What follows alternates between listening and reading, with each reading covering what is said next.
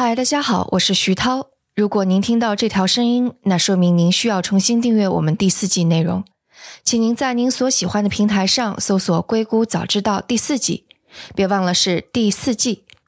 我们最近一期是讲了美股数次熔断的情况下，石油作为大宗商品之王，究竟能给我们传递出一些什么样的信息？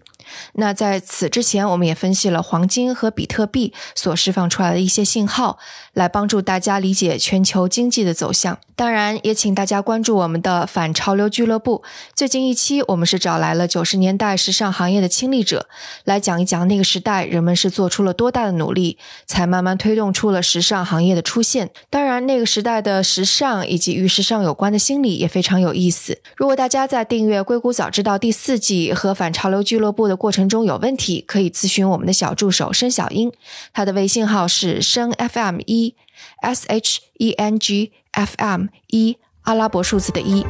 那祝大家春暖花开。